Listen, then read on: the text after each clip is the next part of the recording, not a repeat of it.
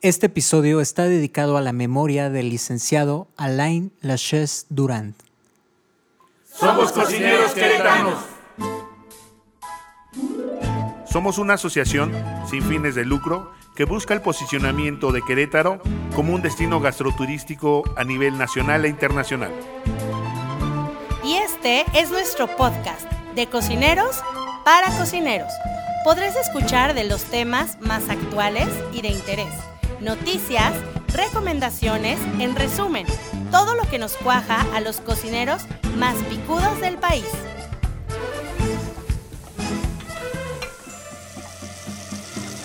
Apaga el fogón. Deja de descorchar la botella.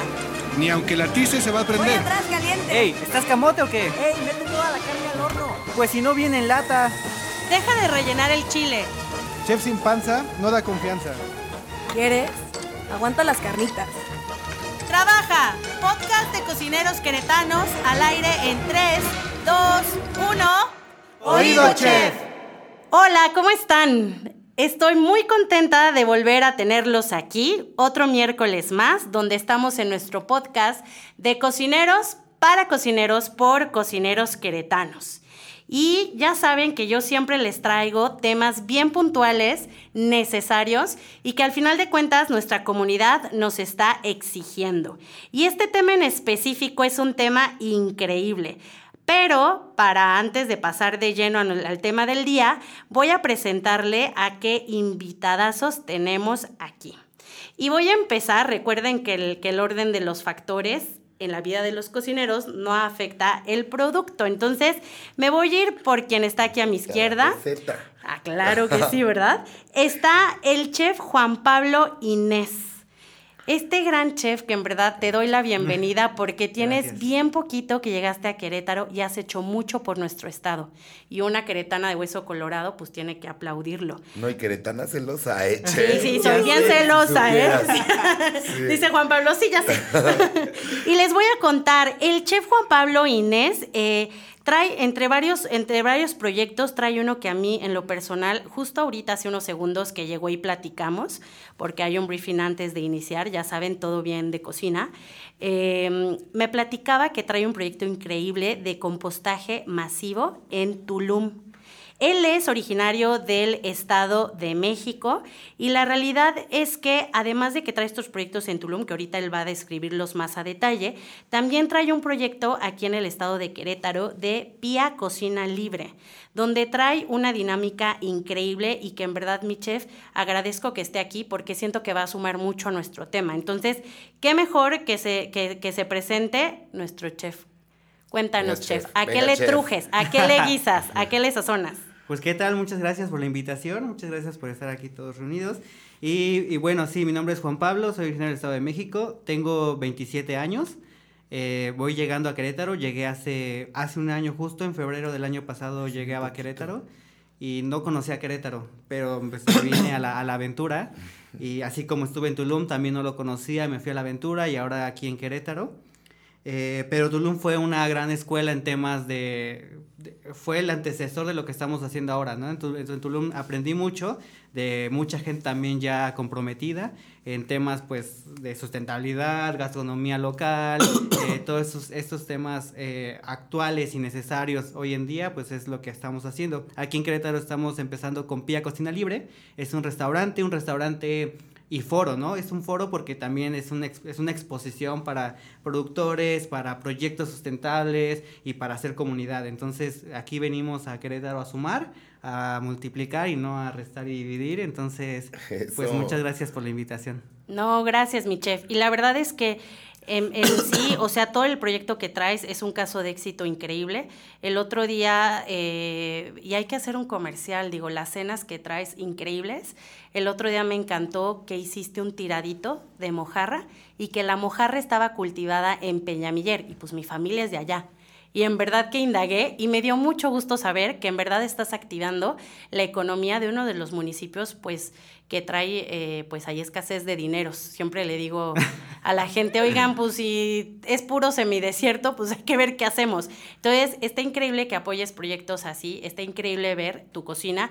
Aquellos que nos están escuchando y no saben de qué estamos hablando, deberían de darse ahí un espacio a, a Pía. Cuéntanos, chef, de las cenas. Eh, las cenas son una vez al mes, tenemos, eh, cambiamos la dinámica constantemente. Eh, la idea de las cenas son cenas sin fines de lucro, son, son cenas que son informativas y la intención es generar interacción con los comensales y, por eso tenemos invitados y lo que queremos mostrar en las cenas es de que hay que voltear a nuestro alrededor, eh, echarnos la mano entre nosotros y apoyarnos entre, entre pequeños productores, entre pequeños empresarios o emprendedores, eh, pues para que todo todo nos convenga, ¿no? Y no y el dinero sea sea circular y que todo funcione y que todo nos vaya bien. Eh, creo que nos beneficiamos todos. Los comensales tienen buena comida, rica, buen diseño. Eh, nosotros tenemos un buen producto. Eh, y pues nada, así todos ganamos, ¿no? Es esto? ¿Dónde es eso? Es eh, Pía Cocina Libre, es un restaurante que está aquí en el centro, estamos a unas tres cuadras en, el, en la calle de Miguel Hidalgo. Con el hambre que tengo fui a comer ahorita. ¿Verdad? Exacto, y a toda la gente que no es de Querétaro, ¿qué hay cerca? O sea, ¿cómo lo ubicas? ¿Lo encuentras en el Way? Sí, ¿Está cerca de alguna iglesia? Bueno, cerca de una iglesia creo que, pues sí, hay muchas, ¿no? Entonces, de cada esquina hay una iglesia. De referencia. Pero para que no se equivoquen, eh, atrás del Jardín Guerrero. Ah, eh, a cuadra y media del Teatro de la República, creo que es una muy buena zona. Claro, con eso luego, luego. Y este, y bueno, estamos eh, pues activos en redes, por ejemplo, Instagram, Facebook, siempre estamos ahí manteniendo activa a la gente, entonces es fácil de llegar, rápido ya Google nos ubica, ya, ya, ya estamos mapeados. Hablando de redes, ¿cómo estás en redes sociales? En redes sociales como eh, Pia Cocina Libre, arroba Pia eh, punto Cocina Libre, tanto en Facebook como Instagram. Eh, ya con eso no hay pierde, ¿eh? Sí, no, es muy fácil llegar y, y, pues bueno, bienvenidos todos. Y bueno, volviendo al tema de las cenas, la siguiente ya es este viernes, pasado mañana. Eh, y es un tema de vinos queretanos. Ah, Vinos queretanos con, con, productos queretanos. ¿Es una cena mensual? ¿O cada cuándo las haces? Es una cena al mes. Normalmente cae al final del mes en este caso que sean viernes, entonces último viernes de cada mes. Sí, porque dije este viernes, o sea, ¿qué tal si cada viernes, no? Es uno al mes. Sí, uno al mes. El último viernes de cada mes hacemos una cena. En esta ocasión estamos enfocándonos al territorio cretano con los viñedos. Eh, y estamos trayendo joyitas ahí, los viñedos que hemos visitado, la verdad que hacen buen trabajo, salvo lo que se especula por otros lados de que el mismo, y eso, eso pasa en todos lados, ¿no? En todos lados. o sea, el mismo local no aprecia o no valora lo que tiene ahí mismo. ¿No? Uno que viene de fuera, pues se da cuenta que sí hay cosas interesantes. Y, de hecho, y de hecho, ¿sabes qué, chef? Justo el siguiente podcast vamos a hablar de Querétaro como región de vinos. Tenemos 32 eh, viñedos. Está cañón. Y uno nunca sabe lo que tiene hasta que lo ve perdido. Sí, ¿verdad? Llegas y andas de malinchista y andas diciendo que no es región de vinos. Cada vez se está perfeccionando más toda esta onda de los vinos, ¿no? Pero bueno mucho tema de qué hablar. Se dice mucho entre, entre los, en los viñedos de que tienen más venta afuera del estado que dentro del estado. Los locales, totalmente. Eh, pues totalmente. ¿Qué onda, no? y saben qué, con este tema que ya no estamos yendo al, al siguiente podcast, pero sí hacemos una invitación a todos los restauranteros que mínimo tengan seis etiquetas de vino queretano. Mínimo. Pero bueno. Ya lo, ya, lo, ya lo escucharán el próximo podcast, que ahí tenemos también una sorpresa para todos nuestros seguidores. Y el siguiente invitado eh, que, que, tengo aquí, ya se está echando porras y todo, es Alejandro Vergara Díaz, mejor conocido como mi Alex Precioso. Él también es del Estado de México. ¿Viste cómo, a mí me presentaron ya, ya, nos están atacando todos el chef es quien nos va a alimentar, oye. ¿Quién te hace rico? El que te mantiene el pico. Sí, ¿verdad? Claro. Les cuento de Alex. Él es licenciado en hotelería y turismo, pero se ha enfocado más a posicionamiento estratégico de marcas, productos. La realidad es que cuando yo lo conocí dije, ¿es un comunicólogo o es un mercadólogo? Y no, es un colega igual que nosotros, pero se ha enfocado más en esa área con la agencia local y en especial y que viene representando el día de hoy el colectivo Viceversa. Alex, cuéntame. ¿De pues, qué se trata? Muy bien, muchísimas gracias, mis Soul Hours, como yo te conozco. Me encanta estar aquí porque no sabía de todo el impacto que puede tener el movimiento ecológico que tenemos este año con Colectivo Viceversa.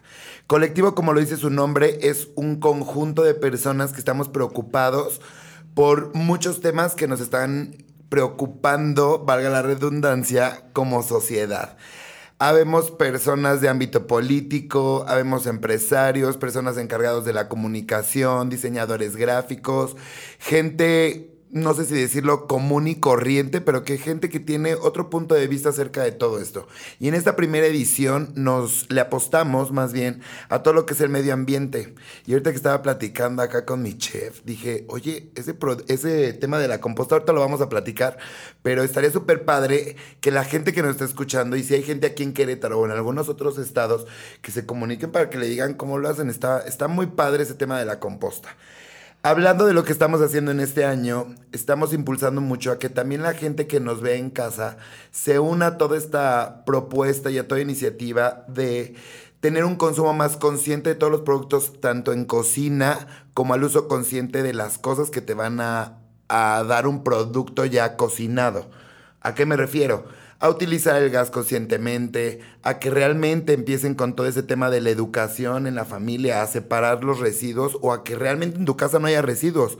Yo tengo ahí una anécdota que ratito la voy a contar porque hay una sección bien padre en este podcast, pero sí se puede tener en la casa cero residuos, ¿eh? Y a ratito se las voy a contar. Y ahí a detalle. Mi, de ahí, de ahí me voy a soltar, ¿eh? De ahí me voy a soltar. Pues bienvenido, Gracias, gracias, gracias por parar agenda.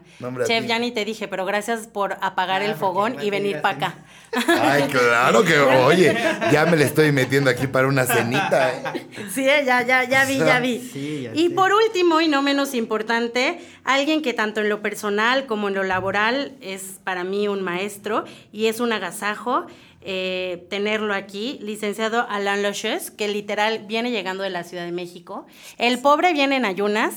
Yo no sé por qué no pensé antes si iba a traer un chef, pues decirle al chef, pues oye, tráete un platito, ¿no? Algo. Otra que se está acomodando, eh, Es que, Otra que, se acomoda. Le queremos sacar toda la comida. Les platico un poquito de Alain Loches. Digo, ya sabrán, el nombre lo dice todo. Eh, ahorita yo siempre digo que, que, el licenciado Alain es, eh, no tiene una nacionalidad más que del mundo. Ha andado en medios lados, en todo. Ahorita nos va a contar más a detalle. Pero les cuento que él estudió Derecho y además este, maestrías en Economía, las Relaciones Internacionales. Y saben algo que estuvo increíble eh, que fue jefe de misión de la ONU en Brasil. Actualmente, el licenciado se desempeña como director comercial de MPPD Materias Primas, una empresa total y orgullosamente queretana que lleva más de 30 años en el Estado, siendo uno de los comercializadores y distribuidores más importantes de materias primas, food service, claro, de grado alimenticio, y que prácticamente acaparan todo el Bajío. Llegan a 10 estados de la República y a 202 ciudades. No, si hubieran estado en la expo se hubieran dado cuenta del alcance. Claro, claro. Estaban como locos y justo de eso estábamos hablando. No cabía un alma más. O sea, la batalla culinaria fue así de, con permiso, gritos y así de literal de final de Masterchef. ¿eh? O sea, estuvo cañona. Y ya ven que pues queretana, queretana, ah, pues en verdad concursó, el chef concursó. Y la verdad es que diciéndoles, al final de cuentas, Queretana de Hueso Colorado, es un orgullo que esté presente en este podcast, que nos esté apoyando con esta iniciativa, que nos esté apoyando en este panel informativo MPP de Materias Primas. Y le cedo, licenciado. Ya le di la introducción, ahora cuéntenos un poquito más usted. Ok, buenas tardes. Me da mucho gusto estar aquí. Realmente um, es un magnífico escenario. Agradezco en nombre de Materias Primas la oportunidad increíble que nos das. Sabes que llevamos 35 años, estamos cumpliendo este año. Y esos 35 años ha sido con un sentido de responsabilidad social, un sentido de responsabilidad social muy alto en, en, todos los escenarios. Este, como bien decías, una empresa 100% o 150% queretana, que está presente eh, en más de 10 estados, en 222 ciudades, con un alcance en Querétaro de 21 sucursales. ¡Wow! No más aquí. Y nada más Humildemente, no, humildemente. están cañones. ¿eh? Pero eso sí, muy importante, con un, con un sentido de la responsabilidad social muy alto. Es decir, visto la responsabilidad desde el impacto ambiental, desde el impacto social, desde el impacto económico. Yo a veces le digo a la gente que hay que tener cuidado porque equivocamos y reducimos los términos. La gente a veces Sí. piensa que la responsabilidad social o el término ambiental se circunscribe y única y exclusivamente a que cero bolsas o a cero Y no. eh, papel. Y es mucho más que eso. Mira, tan solo nosotros. Hemos desarrollado nuestro, en nuestras tiendas y en el corporativo un sentido de, de aprovechamiento de la luz solar. Eso es un sentido de responsabilidad social para ver si, aquí- si, si, si, este, ahorramos más. Es cuando ubicas en, en, en los baños de nuestros corporativos, de nuestras empresas, este, de nuestras sucursales, ubicas eh, lavabos donde eh, nada más es con un toque de mano para evitar que el agua Sí, automático. Exactamente. Eso, Sí, los Yo digo que ese es un poco el sentido que hay que, que- que tener y es el que eh, por el que vamos nosotros trabajando arduamente. Tenemos muchas ofertas, estamos trabajando arduamente porque es un año en el que en el consolidemos mucho esa responsabilidad, no solo eh, de boca para afuera, sino que además nuestros clientes se sientan parte de, sigan, siga un nivel de atención muy alto, pero también podamos eh, eh, contribuir a la sociedad en todos los sentidos. Y más allá de todos los productos que podamos darle ecológicamente hablando al, al cliente final, que nosotros también podamos este, eh, compartir con el cliente esas experiencias maravillosas de protección al medio ambiente, que en definitiva es el planeta que le vamos a, a heredar a nuestros hijos. ¿no? Yo te agradezco muchísimo por estar aquí, realmente al lado de estas magníficas figuras, Alejandro lo conocí No, en la Expo. gracias. Es un placer inmenso, Gracias, realmente, siempre que lo veo. Al chef ya le había visto también. Acá estuvo en la Expo, entonces somos viejos conocidos. Me da mucho gusto es. que me hayas invitado y justo a este panel. No, y en verdad muchas gracias, insisto, a los tres de haber parado sus agendas y estar apoyando, eh, pues, esto que estamos haciendo Cocineros Queretanos, que es un podcast donde buscamos informar con lo que nos truje y nos interesa a todos los cocineros. Entonces, pues bueno, una vez que ya presentamos, eh, vamos ahora sí de lleno con una de mis secciones favoritas, que es si alguien te diera una mordidita, ¿qué platillo serías o producto y por qué? Entonces les explico, les explico la dinámica de esta, de, de- de esta sección. Ustedes van a tener 10 segundos para decirme, Sol, yo sería esto y por esto y por esto, por esto en 10 segundos. Yo les voy a contar el tiempo y después vamos a escuchar la chicharra y ahí se acaba tu participación. Hemos tenido tostadas de arrier, una fresa, una pavlova, un mole. Entonces déjense caer y díganos, si ustedes le fueran les dieran una mordidita, ¿qué platillo serían y por qué? Y me encanta empezar con el que más descuidado esté Alex. Tienes 10 segundos. Serían las enchiladas de Carmeluchis porque las hace picositas exactas, el frito perfecto en la tortilla y las rellena de lo que yo quiero con un montón de crema y queso. Y para aquellos que no sepan quién es Carmeluchis, es tu madre santa hermosa dorada. La amo y tiene un sazón. Era lo que platicaba acá con mi chef. En verdad, nosotros no somos de recetas, somos más bien así de puñados de sal, le falta acidez, no pica, si pica. Y así, así es como va cocinando mi mamá. En mi último cumpleaños, cocinó para 150 personas. Wow. Buffet de guisados. Eran ocho más frijoles. El arroz sí lo mandó a hacer, pero cocinó para todos. No, pues muy bien. Pues muy bien enchiladas de Carmeluchis. Mmm, ya los invitaré. A ver, Alain, si fueras un, si fueras un platillo y te, alguien te diera una mordidita, ¿qué serías y Sí. por qué? En 10. Sería un eclair. Un eclair por la rigurosidad, por la delicadeza, Fino, qué fino. por la suavidad y la cremosidad. ¡Pang! y no esperaba menos. La No, para aquellos que no también. tienen la oportunidad de conocer al licenciado, es una persona con gustos bien dados y bien.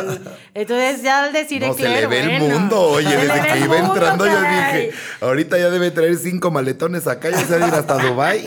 Sí, Dubái. sí, yo dije, ¿qué pasa? Pues muy bien, Eclair. Bienvenido a nuestro programa. Y por último, mi chef, si alguien te diera una mordidita, ¿qué platillo serías y por qué? En 10. Yo no sé si un platillo, pero en lugar de mordidita me darían un besito, sería un mezcalito. Un mezcalito rico que te pone. Oye, muy bien. Este. Más sabe el chef por, chef que por viejo, por diablo. ¿Cómo va esa onda? No, sí, la comida sería cañón. Bueno, pensar ahorita en un plato, pero... Fíjate que he probado en Oaxaca platillos con mezcal. Ah, sí. Y es Uy, sorprendente. ¿no? delicioso. Yo creo que el mezcal es alimento en general, ¿eh? Es bebida, Sí, pero sí. alimenta todo, ¿no? O sea, Y saben qué, ahorita un atache totalmente eh, para mí, porque justo en la presentación quería platicar, eh, Chef Juan Pablo, eres embajador colectivo de mezcal y tienes dos marcas a tu cargo, que es Lula y Wowlis. Entonces, pues con razón ya vi por qué quiso el, el pez- el mezcal, ¿no? Hay una frase, me quería ahorita acordar, que algo de que el mezcal se toma de besitos o una, ¿alguien recuerda? sí, bueno, se dice que el mezcal se toma a besos porque justo cuando no puedes tomártelo de un shot, sino lo tienes que andar disfrutando y le das así besitos pequeñitos en lo que te lo acabas. Están escuchando todos, incluyéndome a mí, porque por eso luego nos dan esos blackouts. Que, ay, Sí, que yo Dios pensé que era confesados. y ya nada más te empinabas del Dirán en mi pueblo, si con la borrachera te ofendí, con la cruda me sales debiendo, Jesucristo. Pues, pues muy bien. Ahora sí, ya que, ya que rompimos el hielo, ya que ya no andan tan estresados, tan, este, tan nerviosillos, vamos a entrar de lleno al tema del día de hoy. Y el tema es la cocina sustentable. Ya saben que actualmente ya todas las empresas, todos los ramos, nichos, todo, donde se desarrolla el, el ser humano laboralmente y personalmente, ya están buscando cómo ayudar al medio ambiente. Y como ya sabrán, yo siempre traigo este, mi parte ñoña, donde le platico a todos los que nos escuchan por qué elegimos este tema y les voy a platicar que la sustentabilidad se ha convertido cada vez más en una forma de vivir en la que se busca armonizar con el medio ambiente para causar en él el menor impacto posible y aprovechar de manera responsable los recursos que la Madre Tierra provee. De acuerdo a la ONU, Organización de las Naciones Unidas, la gastronomía sustentable se refiere a la promoción de la diversidad natural y cultural del planeta, además del fomento e impulso de un consumo de alimentos responsable con el medio ambiente. De acuerdo a otra definición que también encontré en Animal Gourmet, que es un gastroblog que me encanta, la gastronomía sustentable es el sistema que provee alimentos saludables para satisfacer las necesidades alimentarias y al mismo tiempo que se mantiene el equilibrio en los ecosistemas.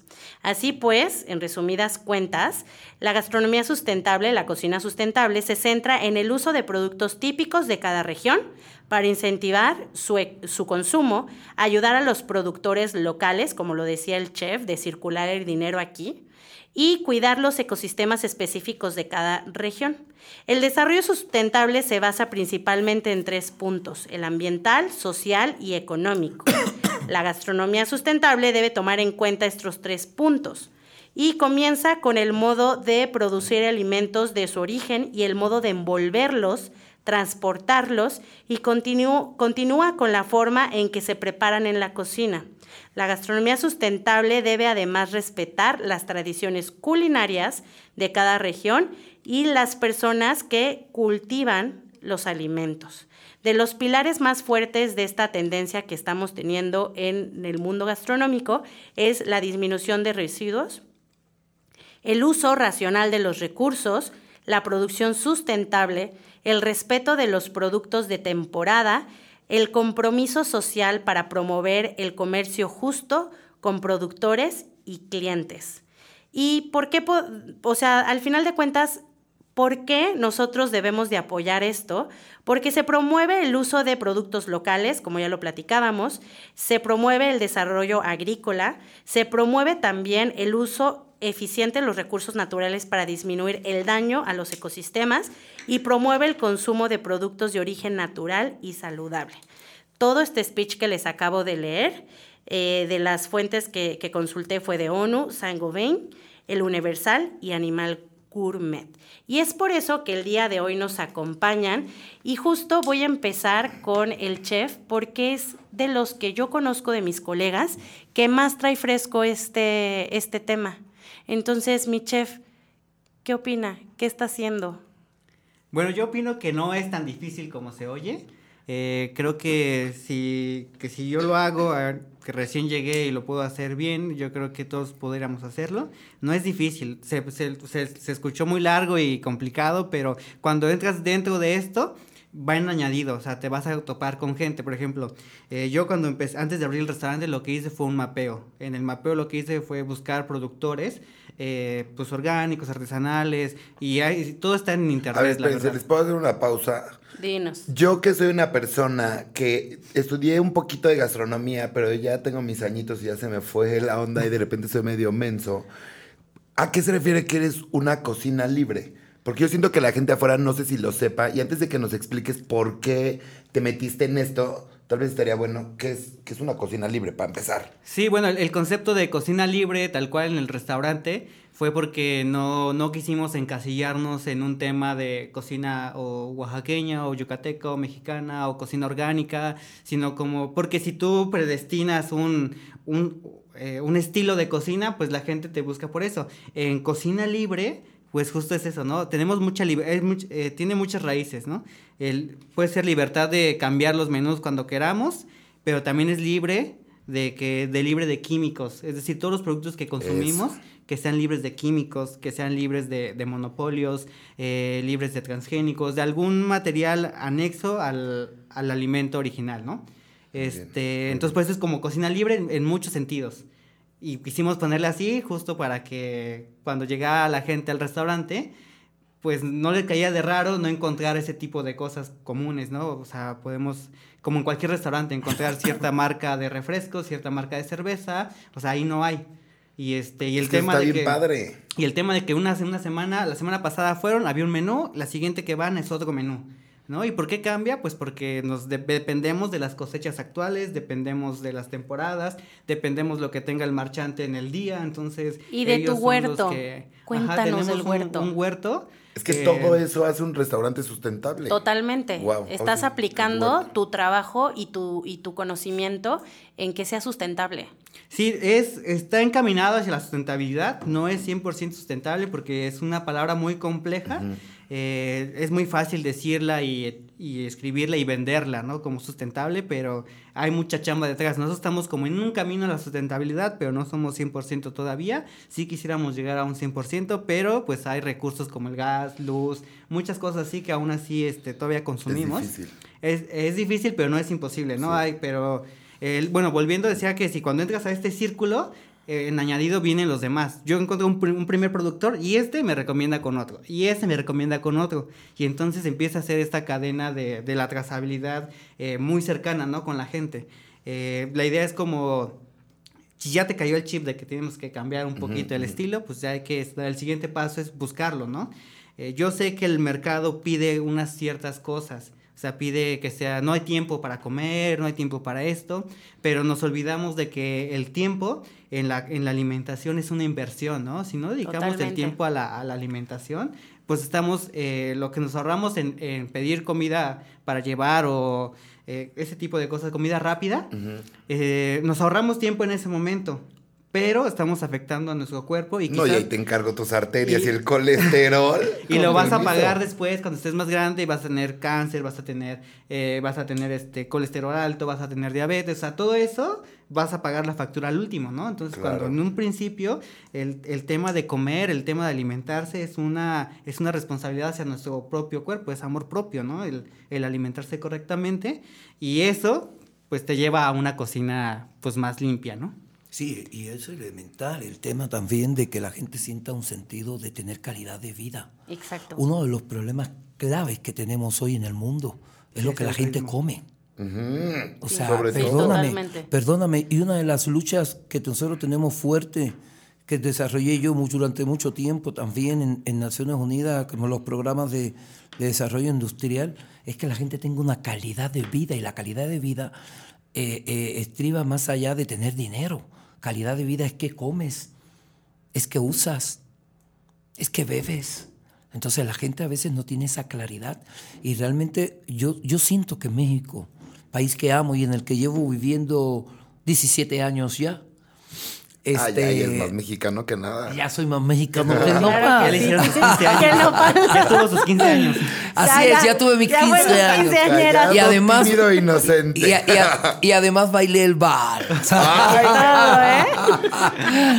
Pero, pero sí siento que, que estamos muy necesitados de formar en estos 120 millones de seres maravillosos y extraordinarios que son los, los mexicanos, tenemos necesidad de formar, de instruir, de educar en la gente ese sentido de responsabilidad por la calidad de vida.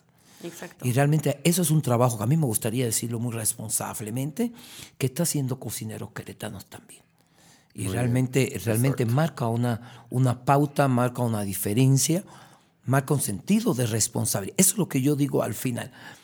Porque pensar en la sustentabilidad como un proyecto en el que alguien puede ser sustentable al 100%, no conozco todavía a alguien Está que pueda difícil, lograr eso. está difícil. Ah, sí, no, no. Es, es demasiado complicado, ¿no?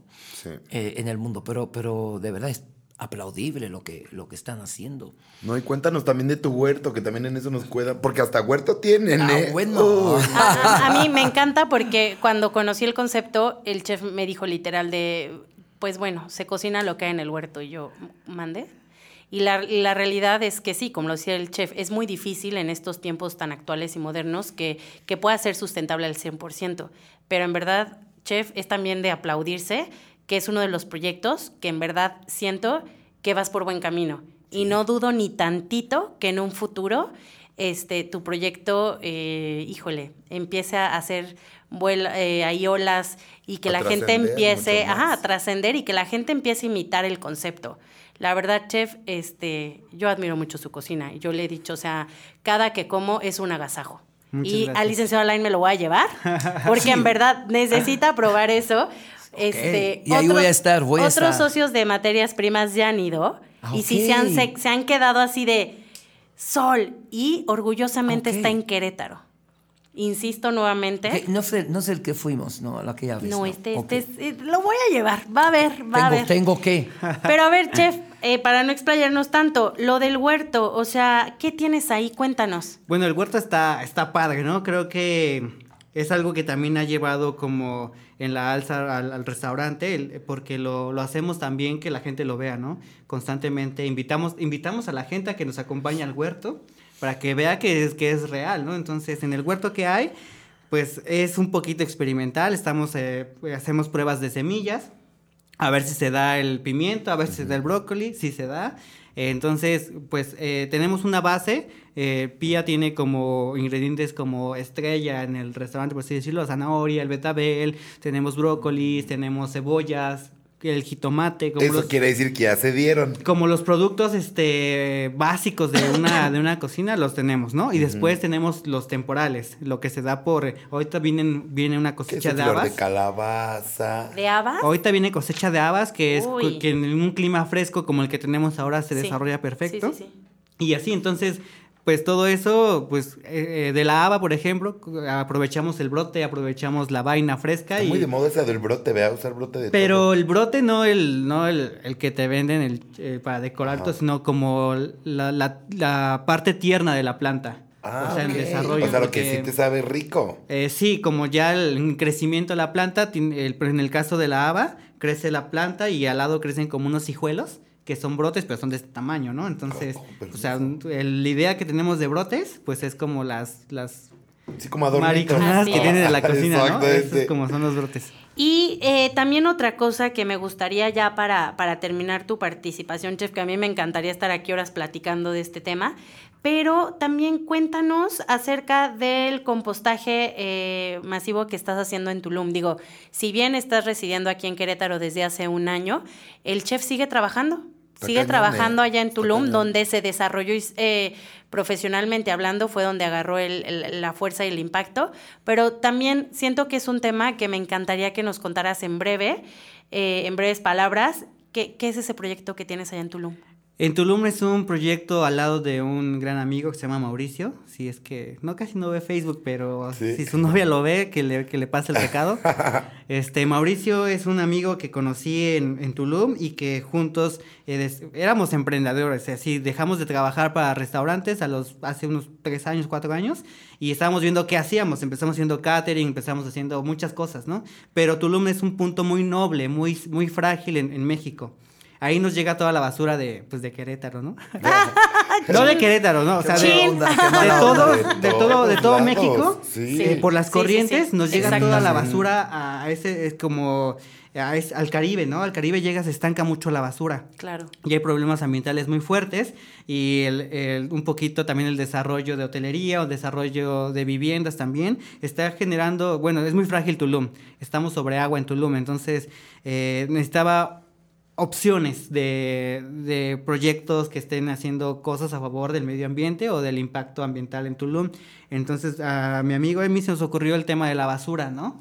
Eh, porque toda la basura, se- en Tulum hay 80 toneladas diarias de basura. Sí, me imagino. 80 toneladas de los hoteles de gran turismo de 2.000, 3.000 habitaciones y que no- todo llega al, a cielo abierto, se tira en la selva a cielo abierto, ¿no? Entonces todos los lixiviados, que son los líquidos que, eh, que se genera que se la basura, ahí. se van al, al subsuelo, ¿no? Entonces el subsuelo se van al agua y bueno. Hay, hay muchos hay muchos cenotes que son eh, como cementerios de peces, ¿no? Ahí en Tulum, en serio. Entonces, una, una iniciativa fue el tema de la recolección de, de residuos para hacerlo compostaje de- o separarlo para alimentación de animales o el regenero de suelo. Empezamos así, empezamos en mi coche. En mi coche le cabían... Bien, ¿eh? Mi coche Sí, se está- llenó de moscas. Era- Y de olores. Y de olores y todo. Y bueno, pero poco a poco la gente también eh, vio que era un proyecto que pues iba por buena onda. Y nos empezaron a contratar para recolectar la basura en los demás hoteles, restaurantes. Empezó a crecer un poquito más. Se pudo adquirir una camioneta. Y ahora ya todos los días se recoge como dos toneladas de basura orgánica nada Wow. más, en la que podemos compostear nosotros. Y pues bueno, entonces ahí es algo que también quisiera al ratito comentar en el tema de la composta con los, con los productos que son compostables. Porque son compostables, pero ¿quién hace composta, no? Así Eh, es. híjole. Así es, siempre que digo esto mismo que tú estás diciendo. Híjole, híjole, Entonces, híjole. Es- es- tocaste Es un tema escabroso. Exa- y no, y- sí, totalmente, sí. Y bueno, es que hicimos una prueba, ¿no? Porque también allá está muy, muy, muy esa onda, eh, pues, eco-friendly de ahí, de todos los productos, Claro, ¿no? claro. Y hay una chica muy amiga que se llama Heather, que tiene un proyecto de No Más Plastic, pero que distribuye productos eh, de almidón y cosas así, ¿no? Y ella dijo, quiero saber si sí se compostea, ¿no? Y si nos hacemos compostas de toneladas, pues vamos a ver si se composta. Hicimos una prueba, metimos estos recipientes al compostaje y no se compostean. no. Y eso que las compostas, el calor es increíble. Tú abres un No, pues, pedazo de la composta toda en la medio. humedad y el calor de- Wow, es como un- sauna ahí. es- Sí. Hay mucha temperatura y aún así no se compostea. O sea, o sea, no sé. Ahí era como. Lo tenía que decir, ¿no? Sí, claro. No, y Los productos se tenía que decir y se dijo, Y se ¿no? dijo. El pollito ese. No, definitivamente, dice ahorita que, que nos pasemos con licencia online, yo sí quiero hacer como un aporte justo a ese tema. Y muy bien que se trae a la mesa. Chef, ahora sí ya para cerrar, ¿me podrías dar como cinco eh, actividades? Digo, yo sé que en el gremio restaurantero empezaste pues desde chico, como todo lo que nos gustan los cocineros, y que entraste como en el clásico, eh, en la clásica operación restaurantera, ¿no? Pero, por ejemplo, desde que tienes pía y que te haces consciente de que el planeta a gritos nos está pidiendo que lo ayudemos a, a ser más amigables con él, ¿me podrías decir como cinco medidas que tú como chef de PIA y de tus proyectos que traes, ¿qué ha sido el cambio a comparación de un restaurante tradicional? El primero es, yo creo, y el más importante del cual se van a aprender los demás, es de que estar claros en lo que quieres, ¿no? Decir, si yo quiero seguir este camino, no, no hay que doblarse, porque, por ejemplo, yo no tengo ciertas marcas de, ni de refrescos comerciales y la gente a fuerzas lo quiere. Le digo, no, no hay. Si no nos aferramos Tienes a... su, su Coca Light. Sí, si no nos aferramos a- al concepto o a, la, o a este tipo de ideología y, Y somos frágiles, pues ahí vamos a cojear, ¿no? Lo que yo sí, creo que es de ahí parte todo, ¿no? El ser así firme de que no vamos a meter este tipo de productos, que sí lo vamos a hacer así y ser fieles al concepto, Claro. de ahí se deriva más, ¿no? Ya de ahí, pues, ¿qué haces? Pues ir al mercado, eh, buscar los proyectos más, más cercanos, que sea de preferencia todo Querétaro, porque reduces la huella, eh, porque apoyas a la, a la economía local y entonces, pues yo creo que de ahí se desprenden muchísimas cosas Sí. más. ¿Qué otra? ¿Qué otra cosa puede ser? El, pues el invitar, ¿no? El invitar a la gente. O sea, PIA es un foro donde invitamos a más cocineros, invitamos a otros proyectos a que cocinen con nosotros y eh, para que vean que, que venimos en, no venimos como a invadir, ¿no? Sino venimos a compartir y queremos Y que, sumar. que cada vez sean más los proyectos que sean como parecidos. Ahorita o sea, algo que decías que me encantaba, me encantaba que decías que vienes a sumar, no vienes a dividir ni a restar ni nada, hasta sumar y multiplicar. Sí, lo que queremos nosotros es como pues hacer equipo con todos, ¿no? Entonces pues que tenemos muchos invitados y es- las puertas están abiertas para todos. Eh, buscamos, otro que estamos haciendo es que estamos llevando a gente comensales normales al huerto que vean lo que la experiencia de cosechar los vegetales, de olerlos y como tocarles ahí el, el chip en la cabecita de que, Claro. de que consumir productos naturales es importante. Eh, otro que estamos haciendo es de que, pues las cenas, ¿no? Las cenas o las catas de mezcal, que son con- sin fines de lucro, es con la intención de comunicar, de informar y de pasarla bien, ¿no? Comiendo bien, comiendo rico, bebiendo. Y sí que se come bien rico. Pues sí. Ahora sí, Alex, cuéntanos del colectivo. Me dio mucha, Dime. cuando estábamos justo en lo de la expo de materias primas, eh, creo que unos días antes fue lo de la presentación del colectivo. Vi su poder de convocatoria, un proyecto a cargo de la licenciada Tania Palacios Curi. Exacto, que es nuestra, nuestra, nuestra diputada por el estado de Querétaro. La realidad es que es un colectivo que nace con un mensaje muy claro y me encantó ver que gran parte de los que operan y de los asistentes eran jóvenes. Y definitivamente el hacer conciencia a temprana edad, ya me estoy tirando aquí como la Échale, viejita, ¿va? Pero el hacer conciencia a temprana edad yo creo que te hace el que los resultados sean diferentes, ¿no? El, el concientizar. Entonces, como colectivo, ¿qué están haciendo? ¿Qué, es, qué granito están a por qué granito de sal? Vamos al, al vocabulario culinario. ¿Qué granito de sal están aportando al guiso?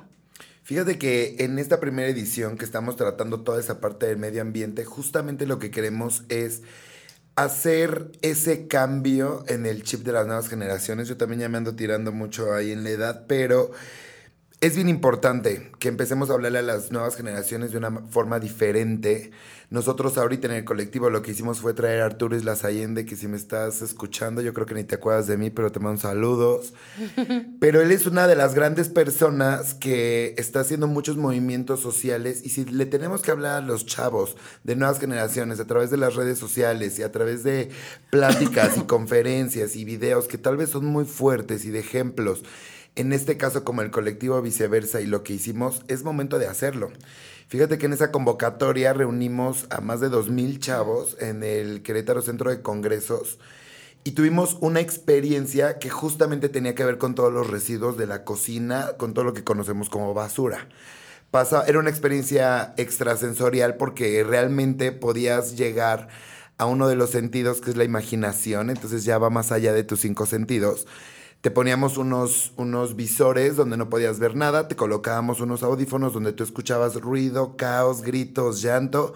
Olía feo porque se puso basura a propósito. El este liquidito que dijo aquí mi, mi chef, que ya no me acuerdo cómo se El dijo. juguito sabrosón. Los exhibiados. lixiviados. Este, pusimos como muchas cosas para que oliera feo y después podían pasar a un ambiente que era más de limpieza. Eso generó en los chavos una conciencia diferente que decían, es que, o sea, si realmente podemos llegar a ese punto, lo estamos viendo en el cambio climático como Australia, enfermedades que están evolucionando como el coronavirus y todo es a través del impacto ambiental. Claro. Y una de las cosas que damos por sentados todos los días es la cocina. Todos desayunamos, comemos y cenamos. cenamos. Y no estamos siendo conscientes ni de dónde consumimos esos productos, ni de qué nos estamos metiendo al cuerpo, ni de cómo podemos realmente reducir uno a uno esa huella en el planeta. Entonces, eso es colectivo, bien lo dijiste, de jóvenes para jóvenes, así como de cocineros para cocineros, pero queremos crear un poco más de conciencia, que sí sea conciencia en las personas, porque bien lo decía mi chef, hay mucha gente que sin hablar mal ni nadie, todos son libres, pero es así de, es que yo ya no uso popotes. Sí, pero te la vives pidiendo comida a domicilio que te la mandan en unicel, en plástico, en tu casa tienes un montón de, o sea, de irregularidades. Te vale Mauser separar en tu simple casa el cartón del No haces una inorgánico. simple composta O sea, en una maceta. Exacto, No y, lo ahorita, haces. y ahorita ya puedes hacerlo. Claro. Entonces, realmente que seas consciente y que no nada más sea de boca para afuera o para verte bonito en el Instagram o así. Eso es como lo que estamos haciendo en Colectivo de Viceversa. Pues la verdad que un aplauso totalmente porque aquí lo importante es hacer conciencia para que la gente actúe. Claro. Este, me encanta que Querétaro es uno de los estados que primero se, se negó esto de los cir- del circo con animales, después empezó lo del popote, la bolsa, eh, bueno, ha tomado varias, varias, eh, alguna otra forma, medidas preventivas o que sean un poquito más amigables con el medio ambiente, pero en verdad, por el simple hecho de no consumir popote, ya nos hace mejores seres humanos con Claro. la madre Pero tierra. Es que el problema, perdóname, Sol, es que el No, problema adelante, adelante. no es un tema de, de, de qué prohíbes o qué dejas libre. La prohibición es la madre del gusto. Todo aquello Claro. que te prohíben va a ser aquello que quieres hacer. Eh, el problema es mucho más atrás. El problema es un problema de fondo, es un problema de educación. Y si realmente nosotros suspendemos los popotes, si nosotros suspendemos las bolsas, si nosotros suspendemos los vasos, y la gente sigue teniendo la responsabilidad, por ejemplo, es tan sencillo, vamos a suspender los celulares mañana. ¿Quieres que te diga algo de lo que más contamina el ambiente? Este celular que traigo en la mano. Y realmente, ¿qué va a pasar? El problema yo creo que transita por el sentido de responsabilidad que cuando, o sea, ¿cuánta gente? Pregúntale, ahorita salte allí a la calle y dile a- a 10 personas, ¿qué hizo con su celular la última vez? Lo o sea, con el último. tiro O algo así. ¿Dónde está?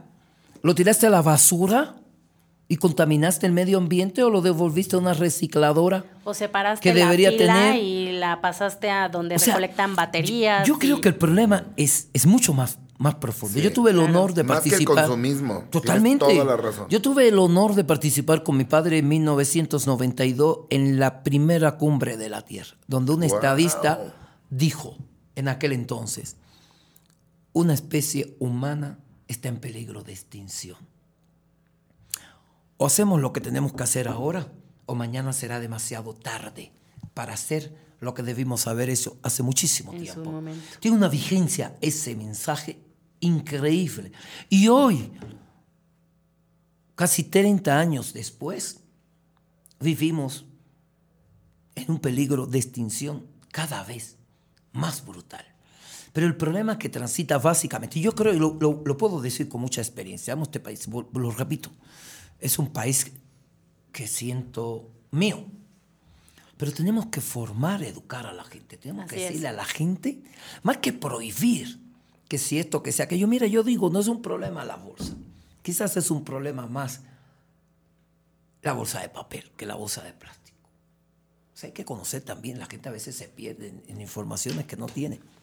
Sí, buena creo que la ¿Eh? información Eh, es el arma Yo creo, por ejemplo, nosotros vendemos en nuestras 21 sucursales, nosotros vendemos frutas secas y frutas ah, estas de, de, de, En de almíbar y uva, así. no, no, de, de todas estas frutas que vendemos son frescas, Ajá. frescas. Ese es el sentido de responsabilidad, que no le estás vendiendo a la gente un producto caducado. Claro. Que no le estés vendiendo a la gente cosas chafas. O sea, yo creo, y eh, eso es una parte, y la otra parte es que también la gente tenga un sentido, que los padres puedan educar. Yo, yo sí coincido en que la, la sociedad necesita una cultura cívica. O nosotros damos una Totalmente. materia de educación cívica, o realmente corremos el riesgo, porque no lo resuelve Uy, ya la quitaron desde hace un montón. quitaron, La quitaron. sí. Exactamente. Y no le quieren apostar al sistema educativo del país. Qué bárbaros. Oye, antes de terminar mi participación, y perdóname que aquí lo interrumpa, pero yo sí quiero hacer un llamado a toda la gente que nos está escuchando en este podcast de algunas cositas que podemos hacer en casa que pueden ayudar a todo ese consumo responsable de los alimentos y que van a ayudar a que los alimentos que se están produciendo allá afuera sean mejores. Uno, en Querétaro tenemos el Cinco Lillas, Chan- el Cinco Lillas Challenge. ¿Ustedes sabían que cada colilla de cigarro puede contaminar hasta más de 10 litros de agua? ¿Con qué, qué creen que toman las vaquitas? ¿Dónde creen que viven los pececitos? En el agua. Entonces no la contaminemos. No tiren colillas en la calle. Dos, eduquen a sus hijos a la separación de basura desde chiquitos. Es muy fácil comprar dos, tres botecitos de basura. Aquí va el papel, aquí va lo que se puede compostear, lo que es orgánico, y aquí va el plástico. Es muy sencillo y no les cuesta nada. Tres, traten de tener ceros desperdicios en la casa. Ya después les contaré la anécdota con Carmeluchis, pero sí se puede. Lo que comiste hoy te lo puedes comer mañana y con las sobras puedes hacer un platillo nuevo. ¿Sí o no, chef? Siempre se puede. Tres, trata de tener tu propio huerto. Cada día hay más cosas. Si era el tres, ¿verdad? Era el No, cuarto. era el cuarto. Cuarto. Trata de tener tu propio huerto en casa. Lo puedes hacer con madera El o puedes huerto comprar de alguno. traspatio. Claro. Algo que se que tus rabanitos, que tus chilitos, que tu mejorana, que tu perejil y empiezas a tener un co- autoconsumo de lo que tú haces. Y cinco, bien rápido, intenta compostear alguna vez en tu vida. Una macetita, ve enterrando las cosas, ve viendo qué sí composta y qué no, como decía aquí el chef. Yo les digo- dejo estas cinco cositas bien fáciles para hacer en casa. Muy bien, muchas gracias, No. Alex. Y bueno, pasando ya al, al último ponente de este panel con el licenciado Alain, la realidad es que, eh, bueno, empieza a ver todos estos ¿A poco prohib- había más para mí? Porque ya gasté todas las balas que traía. ahí va, ahí va. Y no me trajo ni un, ni un platillo Cla- de... caray. Dios mío, no puede No ser. coordiné yo eso, oigan, tache, otra tache para sol.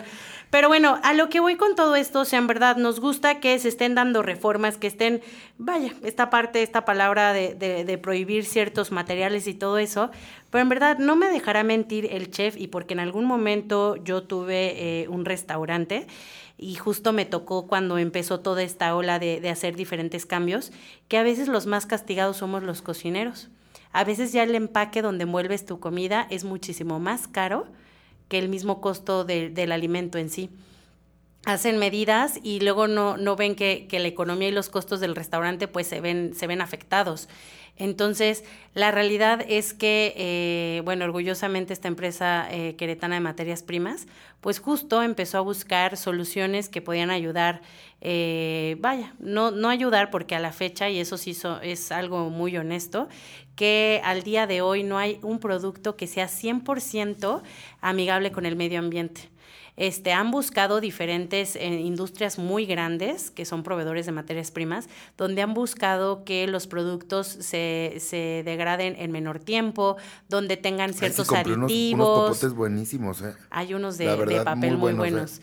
Entonces, está bien. materias primas. Ahí los compré, Estamos en por eso los digo, Estamos, ¿eh? en- estamos en los comerciales. No, en yo no materias primas, encuéntralo. Yo no, eh, cuando digo las cosas y No, les va a y mandar sí, fotos, ¿eh? ¿Verdad? Sí, y, la, y la realidad es que algo que aplaudo mucho, que ha sido también un tema de, dilema dentro de los directivos y socios de la empresa, el justo poder ayudarnos a los cocineros a poder, eh, pues, acoplarnos de cierta forma de todas estas medidas. Y el otro, y el otro día platicando eh, con, con una licenciada que está totalmente en la comunicación que se está dando in- internamente y externamente, me comentaba la licenciada Mayra García que eh, tienen 42 productos catalogados donde estos ayudan al medio ambiente. Te dan la solución desde el popote, como decía Alex, hasta el contenedor. Porque si bien está de moda Uber Eats y Rappi, pues como cocineros tenemos que tener empaques que ayuden. Que ya ese es otro tema bien delicado y que lo podemos, me encantaría otro podcast para tomarlo de lleno. Pues Pero sí muy padre lo todo ¿eh? lo Sí no sí, hacerlo. muy No padre, muy muy padre todo lo compostable y muy padre que ya no estemos usando popote, pero ¿qué hacemos aparte, no? Este, y también otro tema, o sea, eh, la industria textil es de las que más contamina.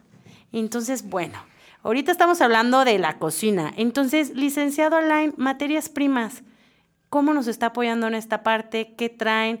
Eh, porque muchas veces eh, la gente, en- justo en esta parte de la oferta y la demanda, hay, este, hay empresas similares a ustedes que aprovechan lo que está de moda y nos venden los empaques hasta tres veces o cuatro veces su costo.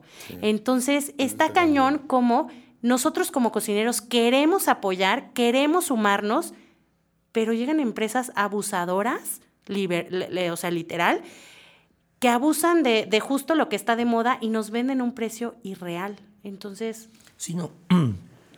Nosotros estamos trabajando fuertemente, estamos trabajando en la contribución. Nosotros no traemos una campaña comunicacional sobre el medio ambiente.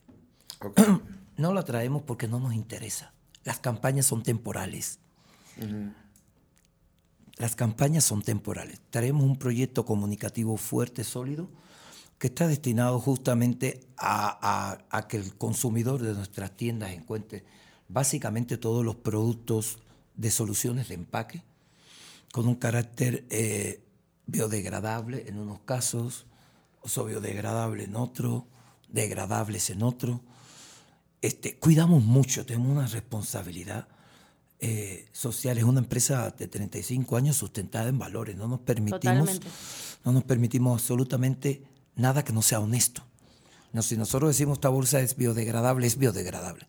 Y lo que lo prueba, por ejemplo, eso que tú decías tiene mucha razón, porque hay, hay gente hoy por hoy, hay unos que se están arruinando y están perdiendo todo, y familias que están siendo lanzadas a la calle porque le están cerrando sus negocios, porque Sí. definitivamente las campañas políticas, a veces malintencionadas, de lucha contra un producto en específico y terminan este, dejando sin empleo. Pero hay otros vividores que están diciendo, aquí tengo mi producto compostable, aquí tengo mi producto biodegradable. Y es mentira.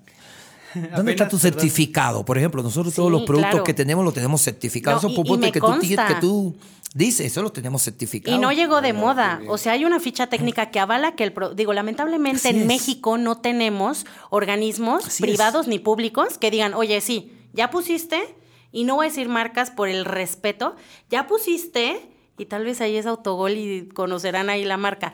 Pero, por ejemplo, en verdad, hay una marca que habla mucho del uso del aguacate.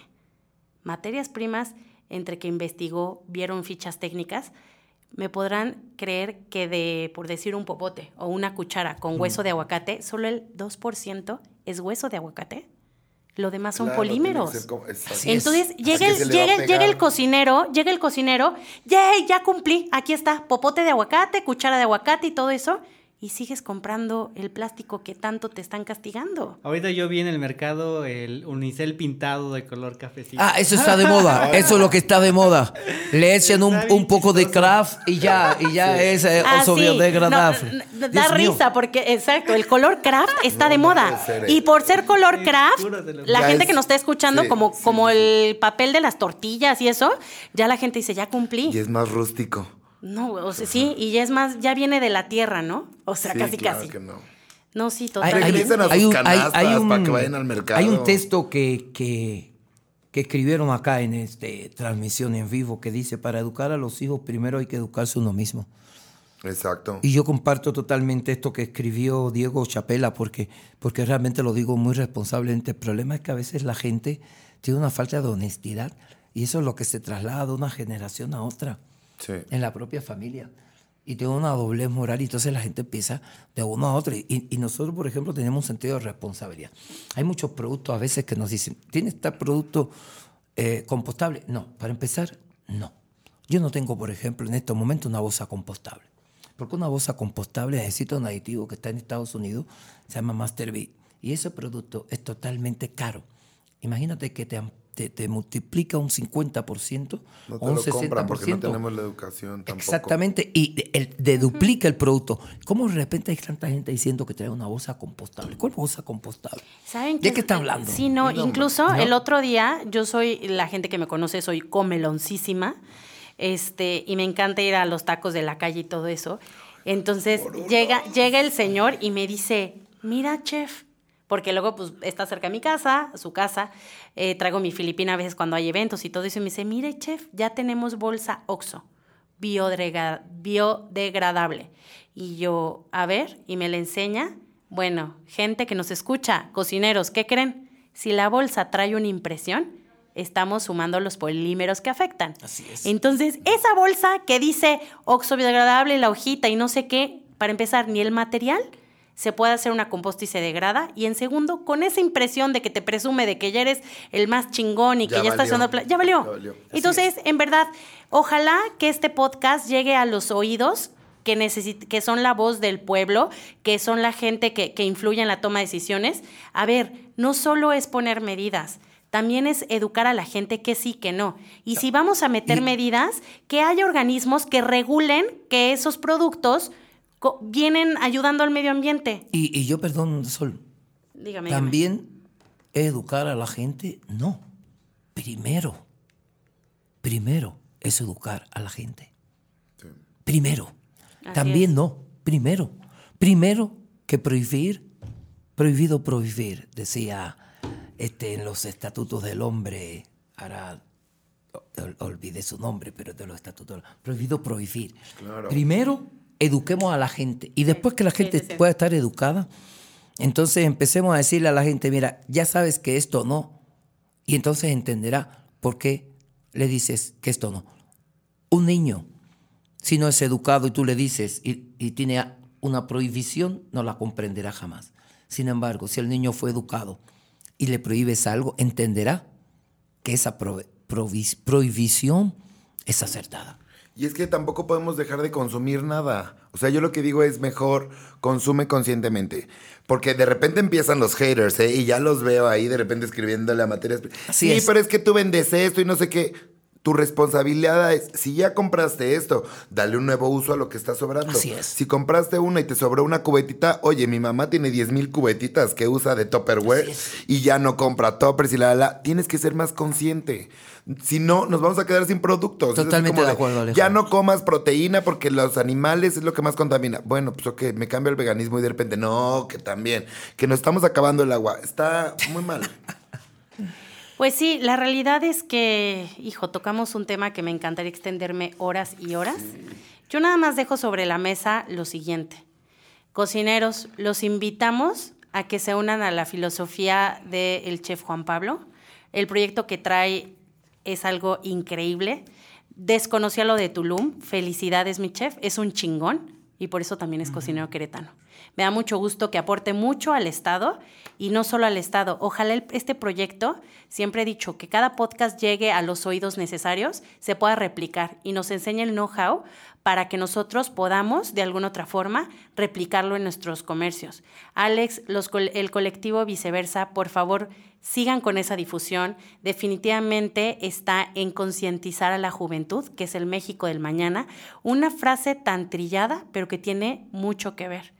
Licenciado Alain, por favor, síganos consintiendo con las soluciones que necesitamos en la cocina, con esos precios que nos ayudan a seguir teniendo abiertos nuestros restaurantes y de verdad y de corazón se lo digo por parte de eh, toda la sociedad gastronómica de Querétaro.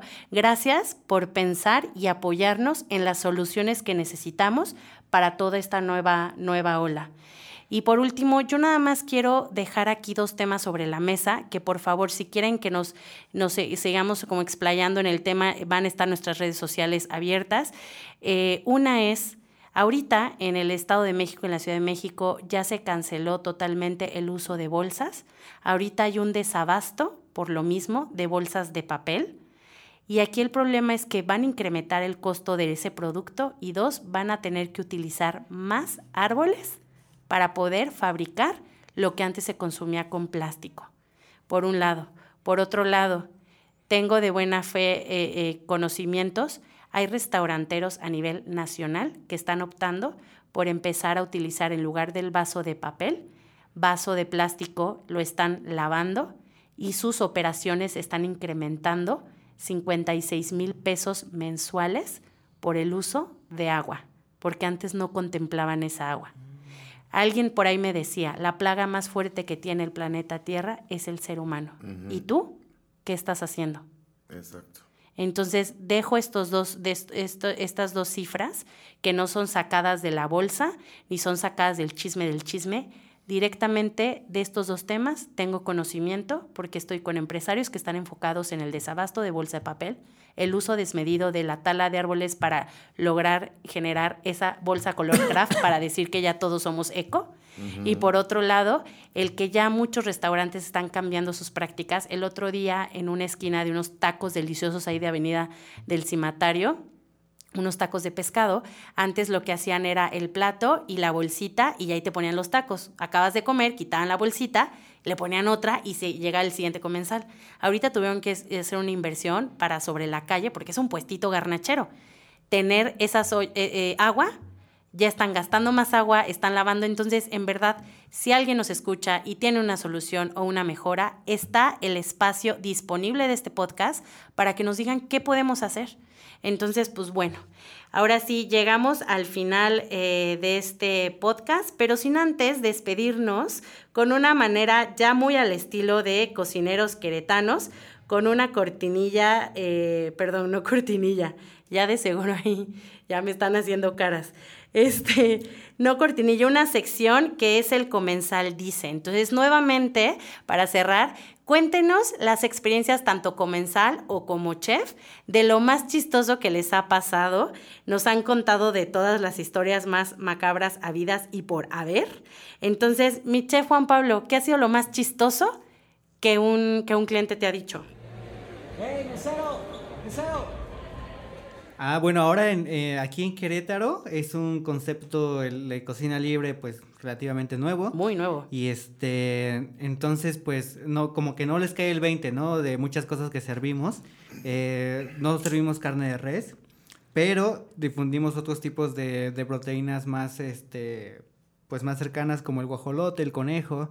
Entonces, cuando ven en la carta que hay enchiladas de guajolote, me dicen, ¿guajolote?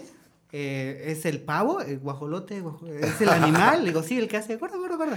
Ah, y así, porque, o sea, para que, como que. Y es como, o sea, yo más bien bromeo con ellos, les digo esa onda, ¿no? De que es el que hace gordo, gordo.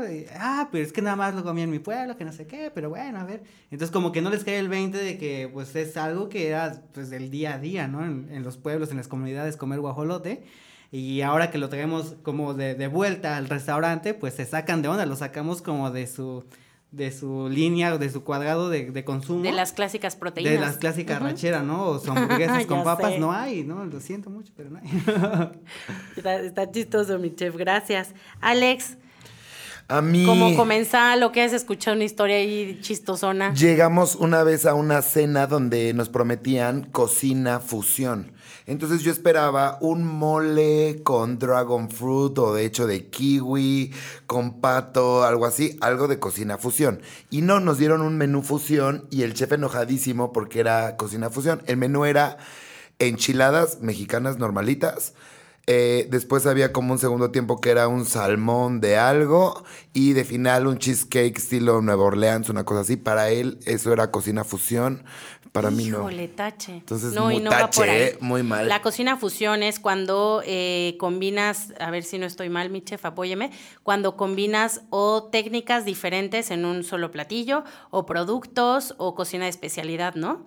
Pero así de que Sí, hay que primer tiempo, nada, no ¿eh? sé qué. El chef se súper enojó y ya no me quiso servir ni el postre. Entonces, Pues ese Eso chef tache. Porque luego por eso nos critican.